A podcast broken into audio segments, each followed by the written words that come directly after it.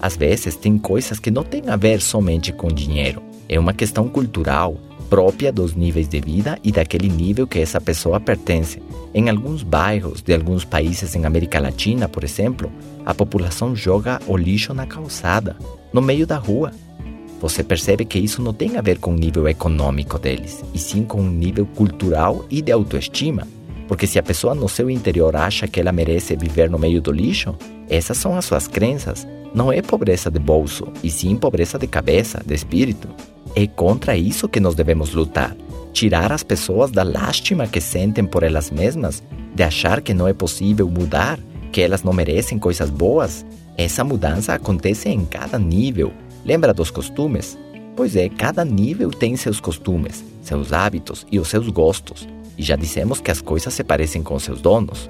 Olha que interessante, vocês mesmos vão perceber isso, a diferença que existe entre cada nível. Eles se comportam de forma diferente. Cada pessoa vive em sua própria realidade. Eles pensam que estão certos, não têm padrões de comparação, porque eles não estudam o outro lado da cidade, não estudam o comportamento dos ricos, das pessoas de sucesso. Eles simplesmente acreditam que eles tiveram sorte e que por isso são bem-sucedidos. E como os hábitos e os costumes são como cabos de aço, eles simplesmente não querem mudar. Que tão fácil seria deixar de fazer o que você sempre fez?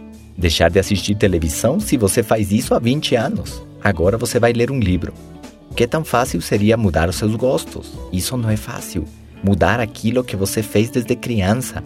Tomar aquele refrigerante todos os dias e um dia decidir que vai parar e começar a beber mais água. Isso não é fácil. E mudar o seu linguajar sua forma de falar, as palavras ou palavrões que você usa no dia a dia. Será que se conter e ser mais educado é fácil? Não é fácil se você nunca fez e todo mundo te aceitava desse jeito. É difícil de você mudar. Você acha que não precisa?